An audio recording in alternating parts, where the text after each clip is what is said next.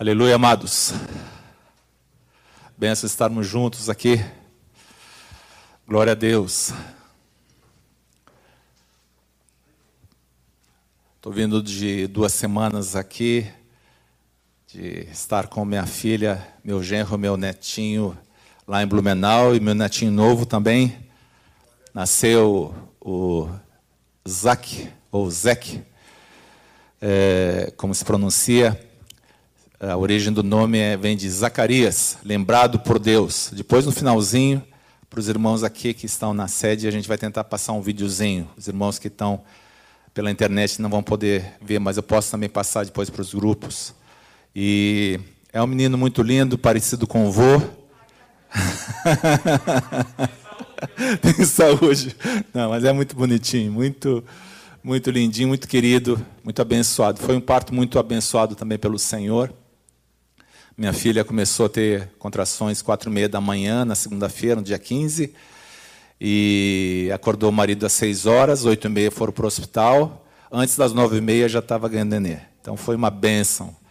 E está tudo bem, graças a Deus. A Lira está lá em Blumenau, ajudando a cuidar e a lamber a cria. Aleluia. Deus é bom. Amém, amados? O Senhor é misericordioso e amoroso.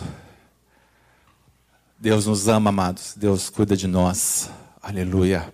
Bom estarmos juntos aqui, apesar de um número um pouco menor que a gente está acostumado, mas uh, é muito bom rever os irmãos. Nós precisamos disso, precisamos estar juntos. E vamos orar para que esse tempo de restrições passe logo. Amém, amados? Aleluia. Deus é bom. Vamos orar, queridos. Senhor Deus amado.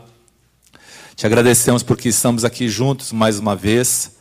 E obrigado, Pai, porque temos também alguns recursos tecnológicos para levar essa palavra, levar essa mensagem a pessoas que não podem estar aqui e outras pessoas também que também ainda não conhecem o teu evangelho, Senhor.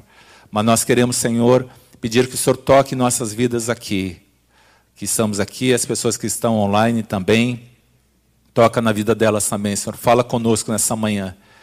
Nós eh, declaramos a nossa total dependência do Senhor em todas as coisas, Pai. Opera, Senhor, eh, em nossas vidas a tua vontade, Pai. Pai, queremos cumprir todo o teu propósito para as nossas vidas nesse tempo que estamos vivendo, Senhor. Muito obrigado, Senhor, porque o Senhor cuida de cada um de nós, o Senhor nos ama, o Senhor está trabalhando também na vida de cada um para uh, completar aquela obra que o Senhor mesmo começou. Muito obrigado, Senhor. Nós oramos em nome de Jesus. Amém. Amém. Queridos, eu queria hoje compartilhar com vocês algumas reflexões é, sobre o tempo que nós estamos vivendo. E eu. Deixa eu colocar o óculos aqui. Eu estava pensando como é que a gente pode viver nesse tempo que nós estamos vivendo, que eu posso dizer que é um, um tempo de, de guerra, um tempo de restrições muito sérias e de, de uma crise muito séria em todo o mundo, pelo qual nós estamos passando. E eu estava meditando e, e pensando nessas duas semanas que estavam que estava lá em Blumenau, que estava preparando também a palavra. É, qual é uma forma de nós podemos viver do modo vitorioso em tempos de batalhas e tempos de guerras? Eu lembro que o pastor Wallace, algumas semanas atrás, falou sobre as batalhas de Deus, as batalhas do Senhor, quando se referia ao que Abigail falou para Davi, naquele episódio que está lá em 1 Samuel 25, 28. Quando Abigail diz para Davi que, é, que ele pelejava as batalhas do Senhor e que não se achasse nenhum mal é, nele por todos os dias, né? E eu estava meditando um pouquinho sobre a situação que nós estamos vivido aqui e os irmãos que têm lido alguma coisa, têm assistido algum jornal, ou têm também olhado na internet, é, nós Estamos vivendo num clima de guerra, num um clima de uma batalha muito pesada. E se a gente observar assim com muita com muito cuidado, nós temos observado que há uma guerra política, não apenas no nosso país, os irmãos têm assistido tudo o que está ocorrendo, mas no mundo em geral, tem uma, ocorrido uma guerra geopolítica também muito forte entre América do Norte e outros países. Tem havido uma guerra cultural também que está se travando nas universidades, na, no sistema do, educacional. Está ocorrendo uma guerra econômica também entre grandes blocos do mundo inteiro. E está havendo uma guerra de informações também, muito forte.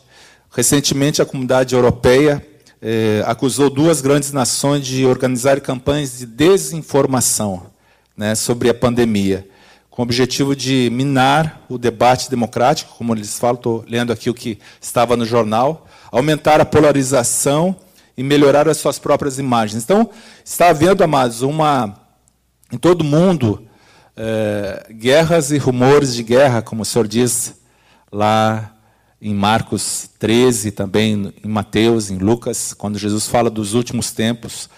Também está havendo uma guerra cibernética. Estava lendo essa semana, a Austrália afirmou que recebeu um ataque cibernético muito poderoso eh, de hackers de uma, de uma outra nação, provavelmente um grande país, atingindo grandes empresas e órgãos do governo. E então, amados, a gente vê em vários níveis, em várias uh, esferas, eh, essa guerra, essas, ou essas guerras. E a igreja também está vivendo nesse tempo, está vivendo essa guerra. E eu posso dizer aos irmãos que o que está por trás disso é uma grande guerra espiritual. E o que eu quero hoje comentar com os irmãos é como nós, se alguém está anotando, quiser anotar um título é, dessa palavra, seria vivendo e vencendo em tempo de guerras.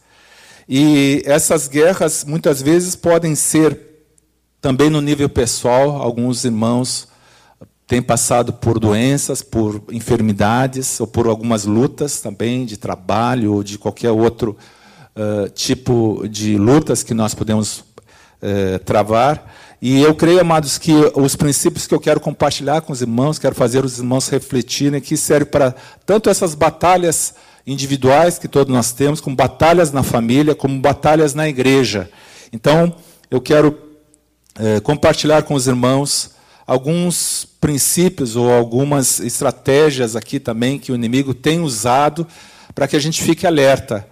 Eu lembro que é, no meu tempo de juventude eu servi ao Exército Brasileiro e nós tínhamos algumas lições, algumas uh, alguns aprendizados sobre a guerra. E uma das coisas importantes é você conhecer o seu inimigo, conhecer as, as estratégias do seu inimigo, saber como agir em algumas situações. E eu creio, amados, que no mundo espiritual também é assim. Nós precisamos conhecer as estratégias do inimigo, mas também saber quais são os princípios de Deus para enfrentar essas batalhas. Amém, amados? Eu quero ler com vocês o texto, o texto principal dessa manhã está em Efésios capítulo 6, verso 10 ao 12. Os irmãos podem abrir as suas Bíblias. Efésios 6, versículo 10 ao 12.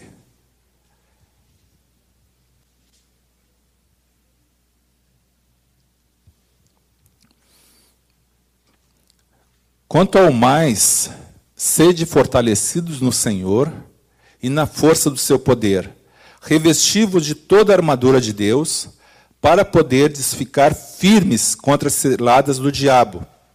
Porque nossa luta não é contra o sangue ou a carne, e sim contra os principados e potestades, contra os dominadores deste mundo tenebroso, contra as forças espirituais do mal nas regiões celestes. Portanto, tomai toda a armadura de Deus, para que possais resistir no dia mal e depois de ter vencido tudo, permanecer inabaláveis.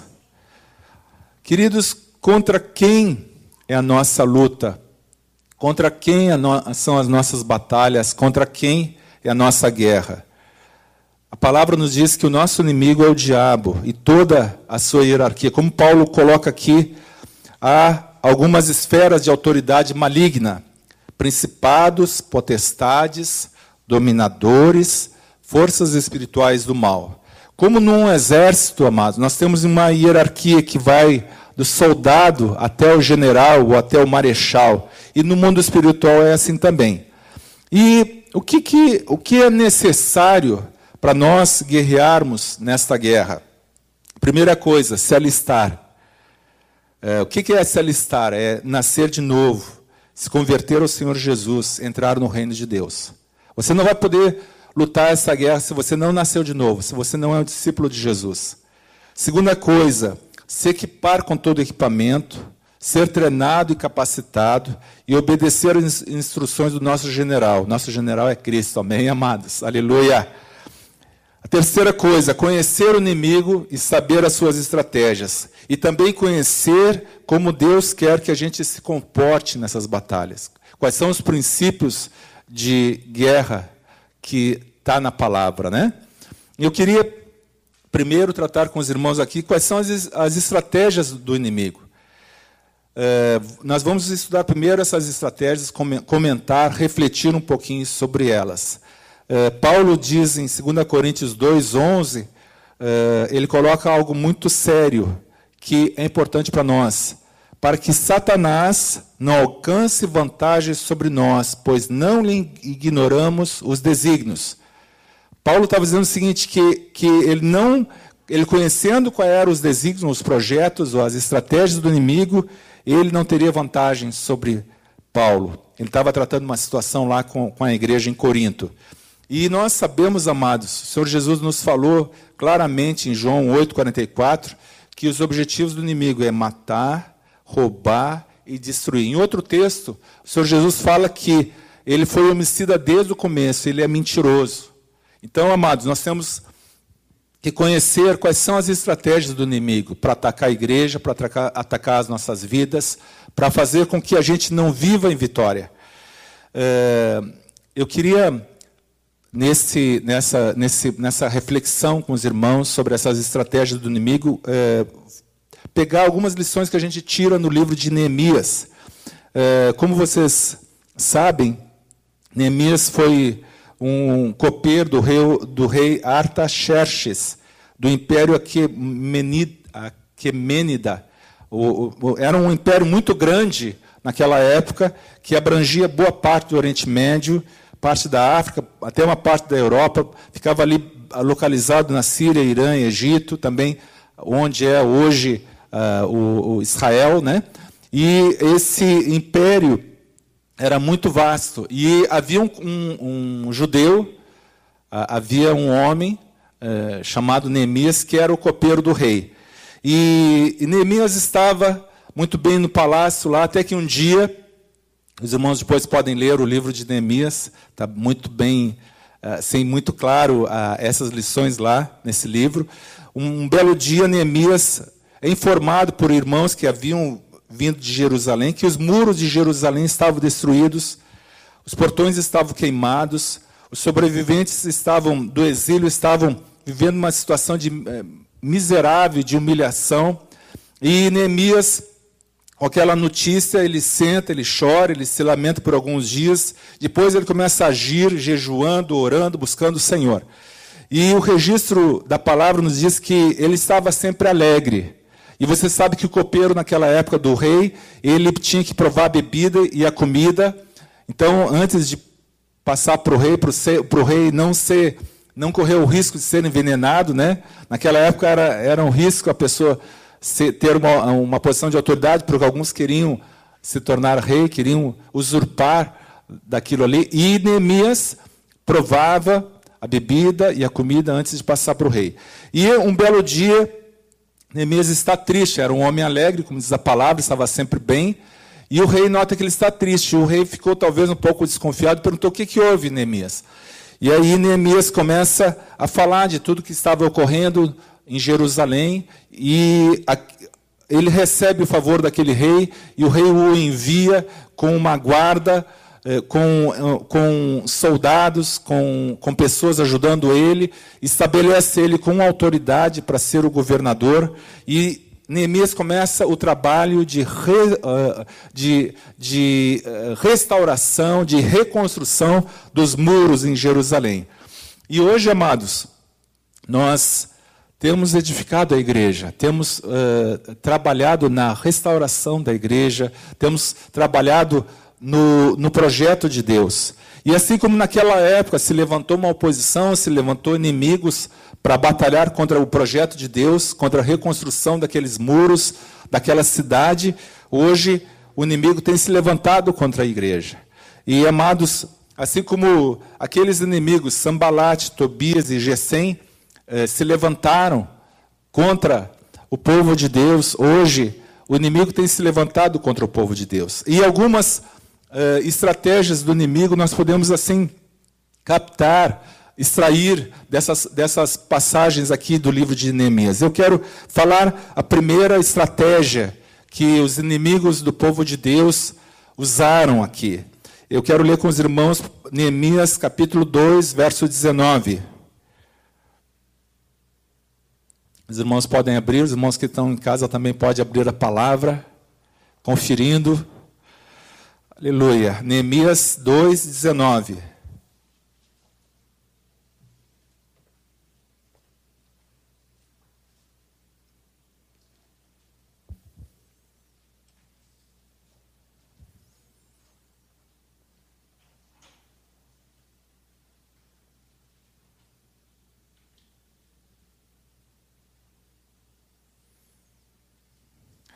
Porém, Sambalate, o Oronita e Tobias, o servo Amonita, e Gesem, o Arábio, quando souberam, eh, sabendo que eles estavam reconstruindo o, os muros, zombaram de nós e nos desprezaram e disseram: Que é isso que fazeis? Quereis rebelar-vos contra o rei? Neemias, amados, estava animando o povo, dando testemunho, como o Senhor estava ajudando, e o povo, como o povo deveria se dispor, como o povo deveria edificar. E a palavra diz que eles foram, as suas mãos foram fortalecidas para boa obra. Mas aí os irmãos observam que vem a oposição. E como é que vem essa oposição? Através do desânimo. Então, amados, essa é primeira estratégia do, do inimigo contra as nossas vidas é desanimar o povo de Deus, desanimar as pessoas de fazerem a obra de Deus. E queridos, nós vemos, temos visto isso de uma forma muito forte, não apenas nesse tempo que estamos vivendo agora, de restrições, de cuidados, mas temos visto isso já há muito tempo, também no, no meio do povo de Deus, o desânimo. E a palavra desânimo significa não ter ânimo, e ânimo, a origem da palavra é vida. Então, amados, uma pessoa desanimada é uma pessoa sem vida. E essa estratégia foi usada pelos inimigos de Deus. E é usada hoje. Alguém, uh, uh, alguém pode assoprar no nosso ouvido assim: não vá nesse caminho, é difícil, não adianta nada. O negócio é, é você entregar os pontos mesmo. Não vale a pena todo esse esforço.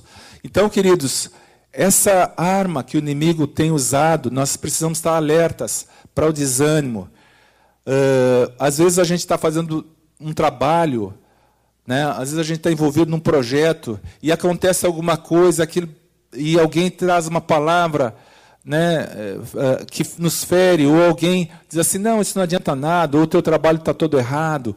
Isso traz desânimo, amados. E isso o inimigo quer que a gente fique desanimado para não continuar trabalhando, para não continuar edificando. Eu falo isso também na nossa família. Muitas vezes as esposas estão uh, uh, trabalhando, estão envolvidas em servir os seus maridos, servir a sua casa, servir os seus filhos, e parece que ninguém reconhece, e aí o inimigo começa a soprar no seu ouvido. Não, não adianta fazer isso aí. Ninguém está reconhecendo, ninguém está vendo o teu trabalho. Amadas, Deus está vendo o trabalho de vocês, amém, queridas? Aleluia. Deus está vendo o teu, teu trabalho, querido, te anima nele. Em nome de Jesus. Não desanima, levanta a cabeça, te fortalece no Senhor. Como diz ali a palavra, fortalece as tuas mãos para a obra. Aquilo que Deus tem te chamado. Ser fiel. Ser fiel. Não desanima. Não importa que ninguém está vendo, Deus está vendo. Não importa que ninguém está reconhecendo, Deus está reconhecendo, aleluia. E está guardando o teu galardão para aquele dia, aleluia. Glórias ao Senhor. Segunda estratégia que o inimigo usa, vamos ler Neemias 4,7. Pode ficar com a tua Bíblia aberta aí em Neemias 4,7.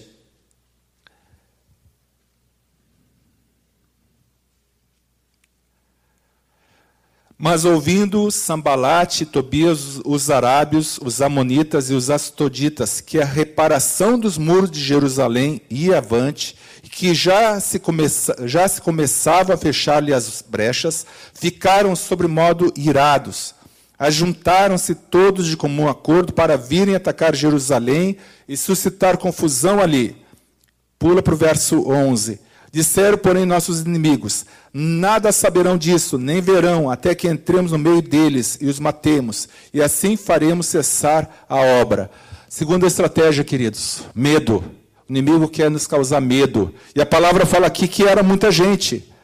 Era os arábios, os amonitas, os astoditas, e muita gente querendo ameaçar o povo de Israel, ameaçar aquele povo que estava trabalhando na reconstrução dos muros.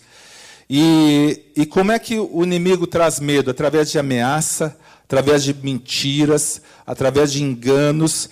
E o medo, o inimigo coloca medo no meio do povo de Deus para que o, o povo de Deus pare de fazer a obra. Ou, ou tenha limite. Não, eu não vou fazer isso. Não, eu não posso me expor. Amados, nós estamos na guerra. Aleluia.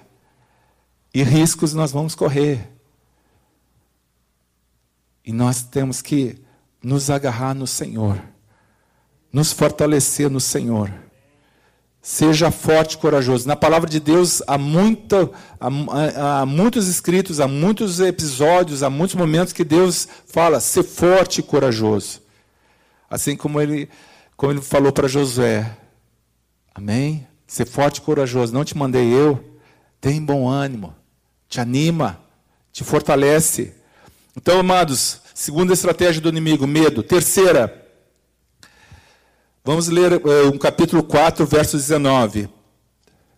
Aqui eu quero só, é um pouco longa essa, essa parte, mas eu quero, eu quero dar uma resumida. A, a primeira, a pr primeira parte aqui fala que o povo estava muito espalhado, estava muito longe um dos outros, e Neemias em Neemias 4,19 diz assim: Disse eu aos nobres, aos magistrados e ao resto do povo: Grande e extensa é a obra, e nós estamos no muro muito separados, longe um dos outros.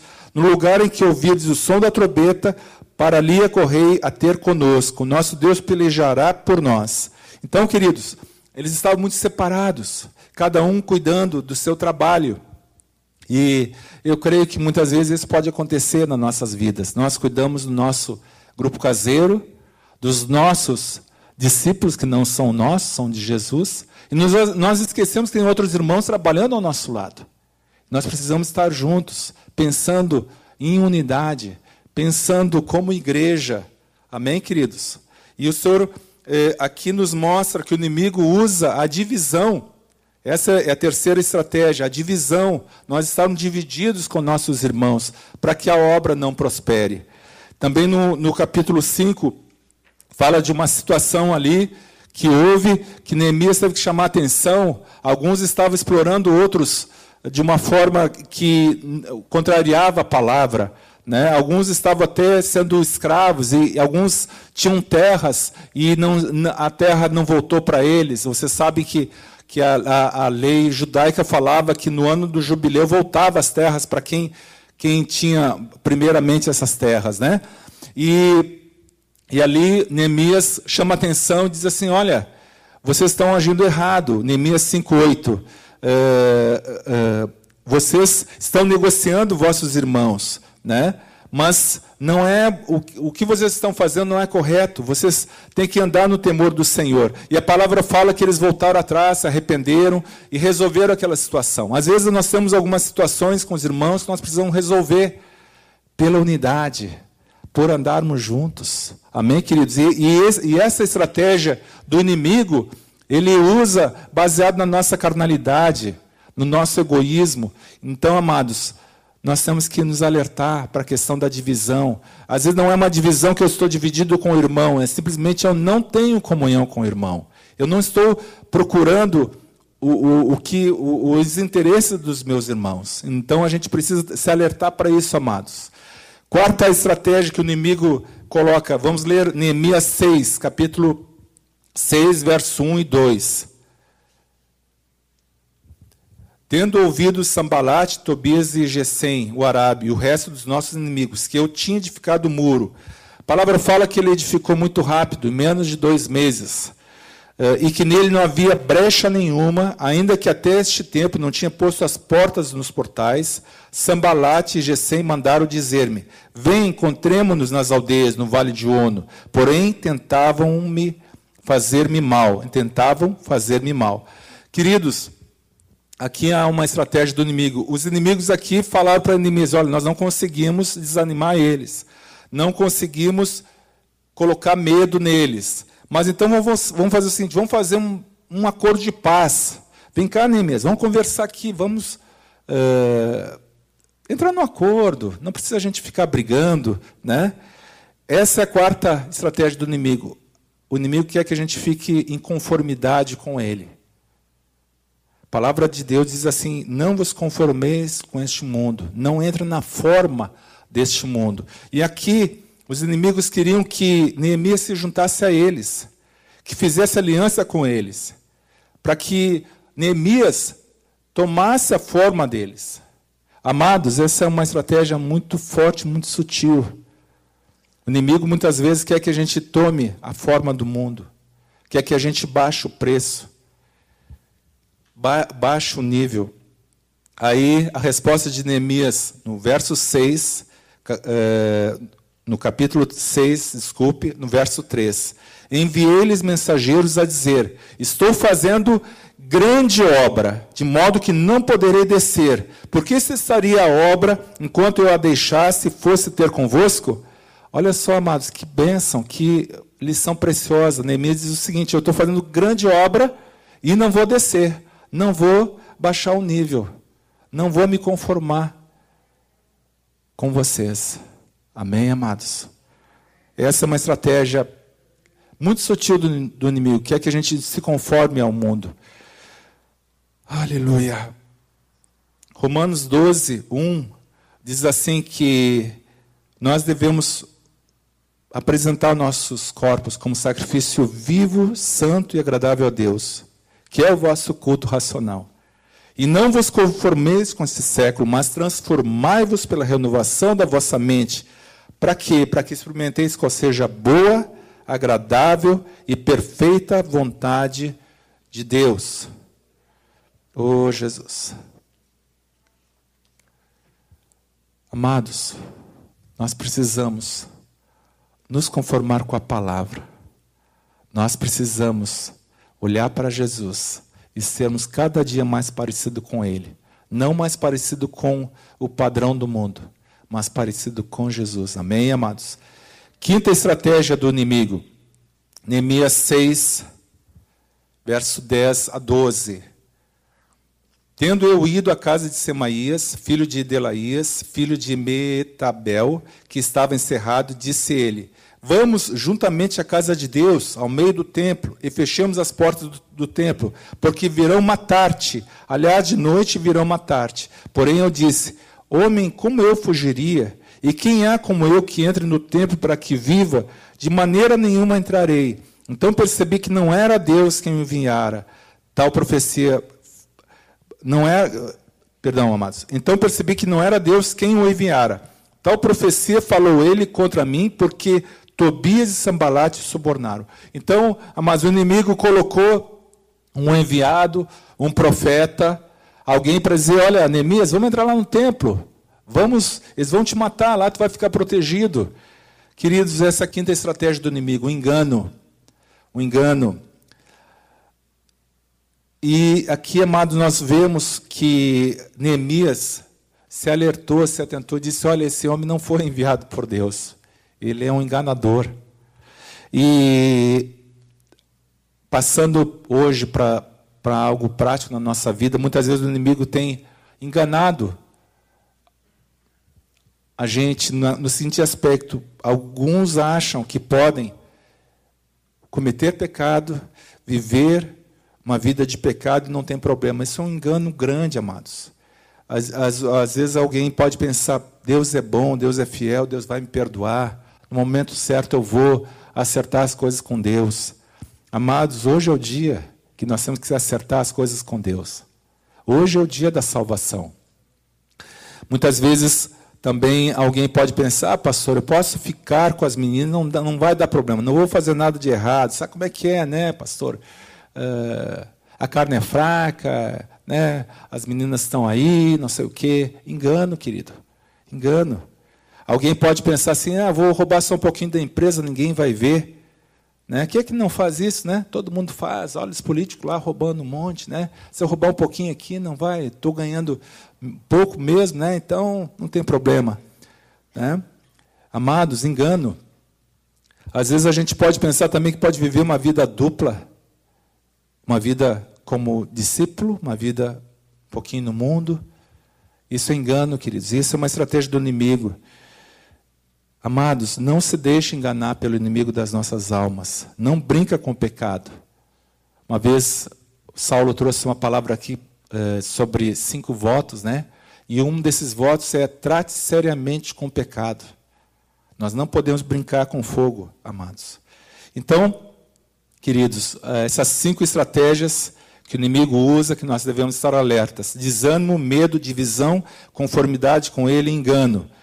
Mas agora, eu quero falar para vocês um pouquinho sobre alguns princípios bíblicos de guerra, algumas leis de guerra que a gente pode observar no Antigo Testamento. Eu quero ler com vocês Deuteronômio, capítulo 20, do verso 1 em diante.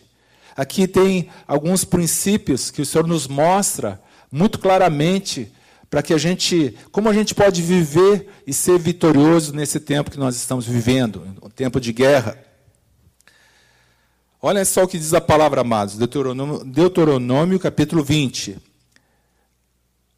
Quando saíres a peleja contra os teus inimigos, e vires cavalos e carros, e povo maior em número do que tu, não os temerás, pois o Senhor teu Deus, que te fez sair da terra do Egito, está contigo. Quando vos achegardes à peleja, o sacerdote se adiantará e falará ao povo e dir-lhe-á: Ouvi, ó Israel, Hoje vos achegais a peleja contra vossos inimigos, que não desfaleça o vosso coração.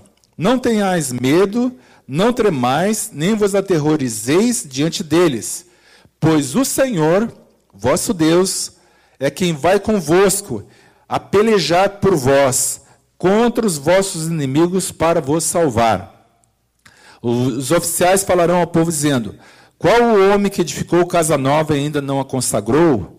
Vá, torne-se para casa, para que não morra na peleja, e outrem a consagre. Qual homem que plantou uma vinha e ainda não a desfrutou? Vá, torne-se para casa, para que não morra na peleja, e outrem a desfrute. Qual o homem que está desposado com alguma mulher e ainda não a recebeu? Vá, torne-se para casa, para que não morra na peleja e outro homem a receba. E continuarão os oficiais a falar ao povo, dizendo: Qual homem medroso e de coração tímido? Vá, Torne-se para casa, para que o coração de seus irmãos se não derreta como seu coração. Quando os oficiais tiverem falado ao povo, designarão os capitães dos exércitos para a dianteira do povo. Eu quero uh, pegar aqui, amados, quatro princípios que a gente vê muito claramente nesse, nessas leis de guerra que estão, que estão aqui nesse livro de Deuteronômio. A primeira Primeiro princípio, amados, que fala bem ali no início: saber que Deus está conosco. Então não devemos desfalecer, nem tremer, nem temer, nem olhar para o tamanho do inimigo. Amém, queridos? Esse é o primeiro princípio. Há um trecho é, em 2 Crônicas, quando Josafá é ameaçado por um grande exército, né? E, e os inimigos estavam vindo contra ele. Josafá sabia que não daria conta do recado. Realmente a situação estava muito difícil para ele. E ele teme, ele fica com medo, mas ele busca a Deus, ele começa a orar ao Senhor. e ele busca por um tempo o Senhor, quando Deus responde para ele. E eu acho tremendo esse verso aqui. Deus fala através de um profeta, agora um profeta de Deus, né? 2 Crônicas 20, 15. Diz assim: o nome desse profeta era Jaziel. Jaziel disse: Escutem com atenção, todo Judá, morador de Jerusalém, rei Josafá. Assim diz o Senhor: Não tenham medo nem se assustem por causa dessa grande multidão, porque essa batalha não é de vocês, mas de Deus. Aleluia. Amados, a batalha é de Deus. Ela já está vencida. Jesus já venceu a morte. Jesus morreu na cruz e ressuscitou. Está sentado à direita de Deus Pai. A vitória é nossa. Amém, amados? Aleluia. Aleluia. Glória a Deus. Outro trecho que eu quero assim salientar aos irmãos. Quando Eliseu estava também cercado pelo, por uma tropa lá do, do exército da Síria, né? O rei da Síria estava muito incomodado porque o profeta Eliseu falava onde estaria o seu exército. E aí aquele, aquele é, rei mandou buscar esse profeta. E, e com uma turma grande lá, de cavalos e soldados, para prender o profeta Eliseu. E a palavra diz que, enquanto estava aguardando e vendo aquele exército se aproximando para pegar, para raptar Eliseu, e, e, a palavra diz que o moço de Eliseu estava junto ali, né? E a palavra de Deus em 2 Reis, capítulo 6, verso 16, diz, diz o seguinte: Eliseu acalma o moço dele, o, aquele rapaz que estava com ele, diz assim: Olha, não temas, porque mais são os que estão conosco do que estão com eles. Orou Eliseu e disse: Senhor, peço-te que lhe abras os olhos para que veja. E aí palavra diz o seguinte: o Senhor abriu os olhos do moço, e ele viu que o monte estava cheio de cavalos e carros de fogo em redor de Eliseu. Aleluia! Que visão tremenda, amados.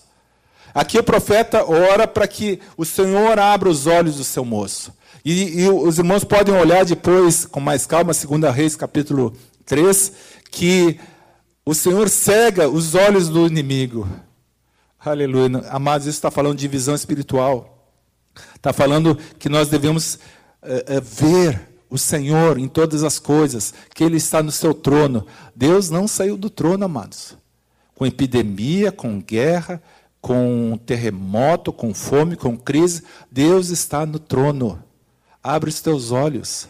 Ele está no trono, aleluia. Glórias ao Senhor, aleluia. João também disse que maior aquele que está em nós do que aquele que está no mundo. 1 João 4,4. Vamos olhar para Deus, amados. Ele que nos sustenta. Ele está no trono, amém? Então, esse é o primeiro princípio da guerra que o Senhor nos mostra em Deuteronômio aqui. É que Ele está conosco. Nós não devemos temer, nem tremer, nem nos espantar com o tamanho do inimigo. Segundo princípio, entender que nós não podemos nos envolver com as coisas deste mundo. Colocar o coração nessas coisas. Esse é o segundo princípio. Amados, vocês observem aqui que Deuteronômio fala ali que é, qual o homem que edificou casa nova e não consagrou, volte para casa. Qual o homem que plantou uma vinha, não desfrutou, volte para casa. O homem que está desposado com uma mulher não a recebeu ainda, volte para casa. Queridos, isso aqui está falando de envolvimento com, com, com, coisas deste mundo. Eu não quero dizer, e aqui um alerta aos jovens, por favor, que não é bom casar. Quantos jovens a gente tem aqui? Levanta a mão, quero. Que não casaram ainda? Cas, uh, jovens solteiros, isso, e jovens solteiras. Casamento é bom, é bênção, né? Trabalhar é bom também. Ter o seu negócio é bom também. É, trabalhar pelo pão. Agora, o que eu quero chamar a atenção aqui, amados, é que essas coisas, o meu trabalho, a minha família, o meu casamento, o meu estudo, não pode tomar o primeiro lugar na minha vida. Amém? E aqui a palavra está chamando a atenção para isso. Interessante é que num texto lá em Lucas 14, 17, que os irmãos conhecem muito bem, da parábola da, da, da da ceia, da grande ceia, o Senhor fala algo parecido. Eu quero ler com os irmãos. É, Lucas 14, 17. Quando o Senhor Jesus fala que um homem convidou várias pessoas para essa ceia, para essa festa. Eu vou ler ali, aqui, Lucas 14, 17. A hora da ceia enviou seu servo para avisar os convidados: Vinde, porque tudo já está preparado. Não obstante, todos a uma começaram a escusar-se, a dar desculpa. Disse o primeiro: Comprei um campo e preciso ir vê-lo. Rogo que me tenhas por escusado. Outro diz: Comprei cinco juntas de bois, vou experimentá-las. Rogo-te que me tenhas por escusado, ou como desculpado, né? E o outro diz: Casei-me, por isso não posso ir. Voltando o servo, tudo contou ao seu senhor. Então, irado, o dono da casa disse ao seu servo: Saia depressa para as ruas e becos da cidade e traze para aqui os pobres, os aleijados, os cegos e os coxos. Amados, aqui está falando de coisas legítimas. Alguém falou: oh, Eu comprei um campo, eu tenho que dar uma olhadinha nele lá. Eu comprei cinco juntas de bois, vou experimentar. Ah, eu casei agora, não posso ir. E há um paralelo de, de Deuteronômio 20 aqui com esse texto que o Senhor Jesus fala. Pessoas que estavam usando de desculpa para não participar da ceia, para não participar das bodas, para não participar da festa. E a mesma coisa na guerra, amados. Se nós ficarmos envolvidos com essas coisas, e são coisas legítimas. Eu não estou dizendo que nós não devemos casar, que nós não devemos trabalhar, que nós não devemos possuir algumas coisas deste mundo. Agora o que eu estou falando é que o nosso coração não pode ficar nessas coisas em primeiro lugar. Amém, amados? Jesus disse que a comida dele em João 4, 34, diz que a comida dele era fazer a vontade daquele que, que o enviou, realizar a sua obra. E assim tem que ser com a nossa vida. Amém, queridos? 2 Timóteo 2,4, também Paulo diz: Nenhum soldado em serviço se envolve com os negócios desta vida, porque o seu objetivo é satisfazer aquele que o arregimentou. Amém? Aleluia. Então, amados, segundo princípio, não podemos nos envolver com as coisas deste mundo, colocar o coração nelas, em primeiro lugar. É, tem um texto muito é, profundo e, e, e, assim que me toca muito, que quando Jesus ainda era novinho, está lá em Lucas 2,49, quando ele, ele se perde dos pais e fica no templo e eles procuram ele, e ele responde em Lucas 2,49, por, por que me procuravam? Não sabia que eu tinha que estar na casa de meu pai? Essa, essa versão está na, na, na Almeida atualizada. Mas na Almeida corrigida, diz o seguinte: Por que me procuráveis? Não sabeis que me convém tratar dos negócios do meu pai? Quais são os teus negócios? Os nossos negócios têm que ser os negócios do Pai, amém, amados? A palavra de Deus diz: busca em primeiro lugar o seu reino e a sua justiça, e todas essas coisas vos serão acrescentadas: teu sustento, a tua família, o teu casamento, as tuas carências, Ele vai te dar. Amém? Aleluia. Uma vez, amados, eu estava construindo, eu morava em Porto Alegre, estava fazendo uma construção na praia, lá no litoral do Rio Grande do Sul, e tinha um retiro. E eu tinha que frequentemente visitar a obra, né? E eu estava com o coração assim, uh, intranquilo, porque eu tinha que ir na obra, mas tinha um retiro. E aí eu não conseguia dormir, aí o Senhor me falou o seguinte: olha, edifica a minha casa, que eu vou edificar a tua. Aí disse: tá bom, Senhor, deixar a obra de lá, de lado lá, eu vou ao retiro, eu quero ser edificado pelo Senhor e a obra lá depois a gente vê. E Deus abençoou, terminei a obra lá, a casa ficou pronta, né? Amados, Deus quer o primeiro lugar no teu coração. Amém? Terceira Terceira, terceiro princípio que a gente observa aqui: não seja tímido e acovardado, mas corajoso. A timidez e o medo te dominando vai afetar outras pessoas. Aqui a palavra fala em Deuteronômio que aquela pessoa tímida poderia contaminar outros. Não vai para a guerra. Então, queridos, a palavra nos diz em 2 Timóteo 1,7: porque Deus não tem nos dado espírito de covardia, mas de poder, de amor e de moderação. Esse é o espírito que Deus tem nos dado. Poder, amor e moderação. Quero salientar para vocês que essa palavra moderação, no original, significa estabilidade de mente, autocontrole, uma pessoa estável. E, e isso Deus tem nos dado. Amém, queridos? Nós não precisamos ser tímidos, nós não precisamos ser temerosos, porque temos recebido o espírito de poder, de amor e de moderação. Aleluia. Uh, eu teve um filme que eu vi um tempo atrás. Aliás, é um filme mais para adulto, não recomendo para criança, porque é um filme de guerra. E esse filme, o título desse filme é Até o Último Homem. E fala a história de um médico chamado Desmond Doss, isso ocorreu na Segunda Guerra Mundial. E esse médico trabalhou é, na, no resgate de feridos na guerra.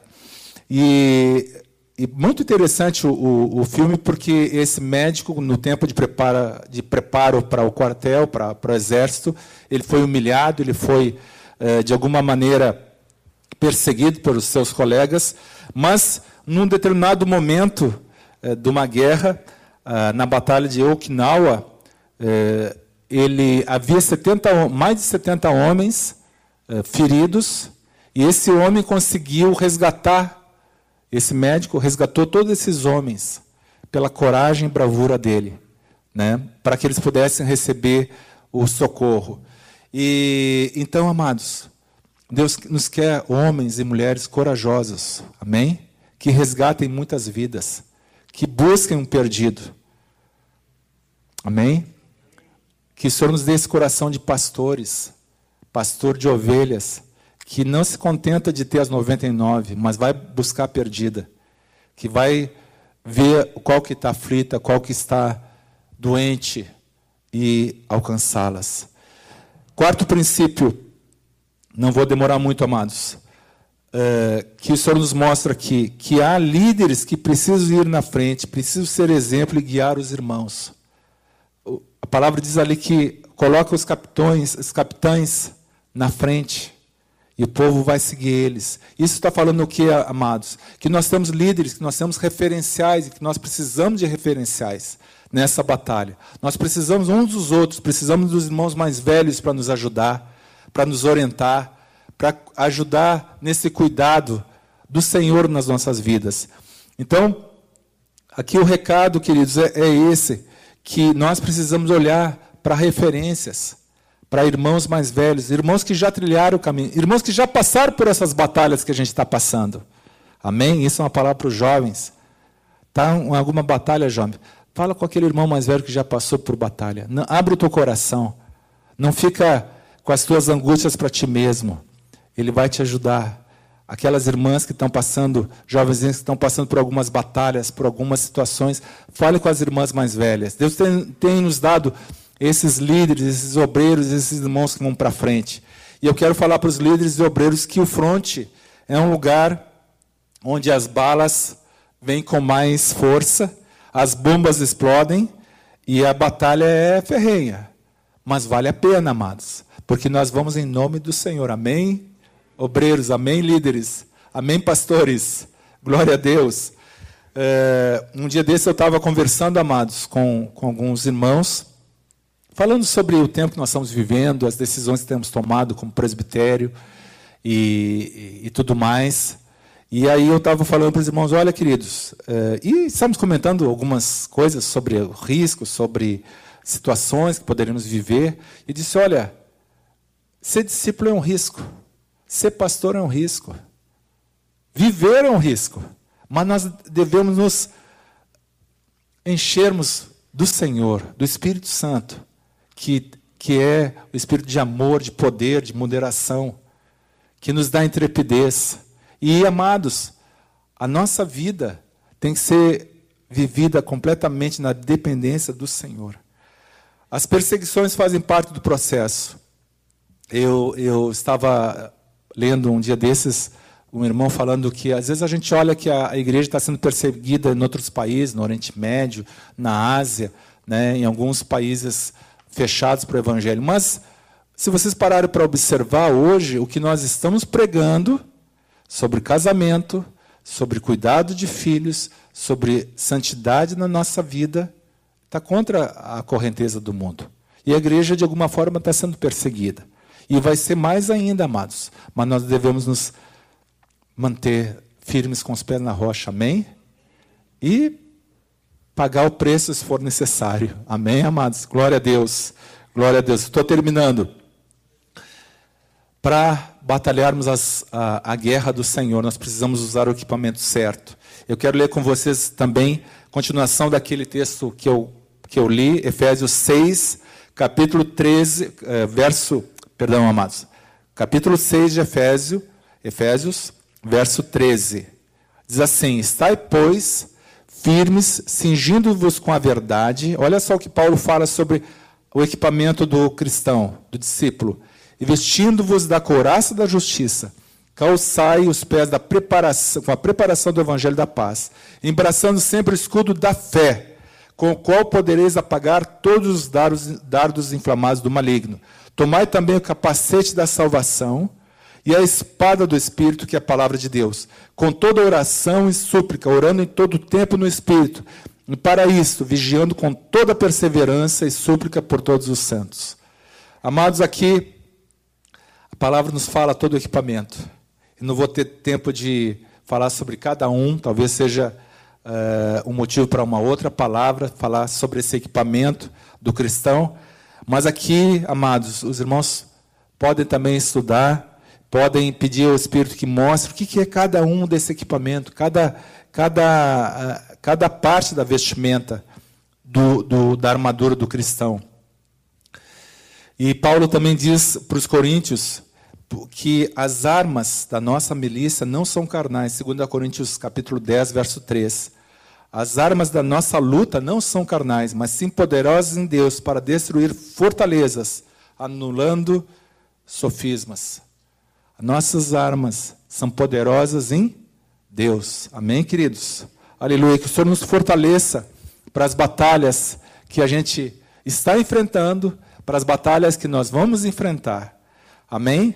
Nós vimos, só recapitulando, cinco estratégias do inimigo que ele, ele usa para fazer com que nós não batalhemos, para fazer com que a gente desista da obra dele. Desânimo, medo, divisão, conformidade com ele, engano. E nós refletimos também sobre os princípios do Senhor, de como guerrear. Deus está conosco, nós não precisamos temer. Não podemos nos envolver com as coisas deste mundo. Não sejamos acovardados, mas sejamos fortes para influenciar outros.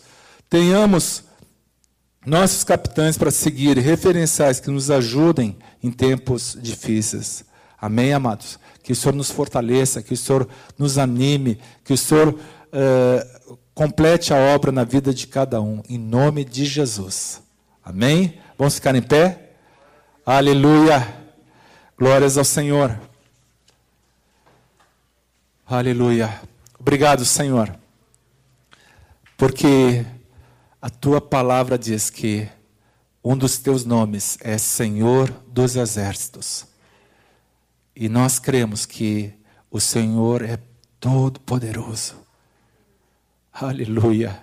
E Senhor que batalha as nossas, as nossas lutas, as nossas batalhas, Senhor. Senhor que guerreia por nós. Não somos nós, Senhor. E nós queremos nos entregar a Ti, Pai, nessa manhã e declarar nossa total dependência do nosso general. Oh, Senhor. Oh, Pai, fortalece a vida dos meus irmãos. Aqui, os irmãos que estão nos assistindo, aquelas pessoas que assistirão ainda esse, é, essa gravação também, Pai. Fortalece a vida de cada um, Senhor.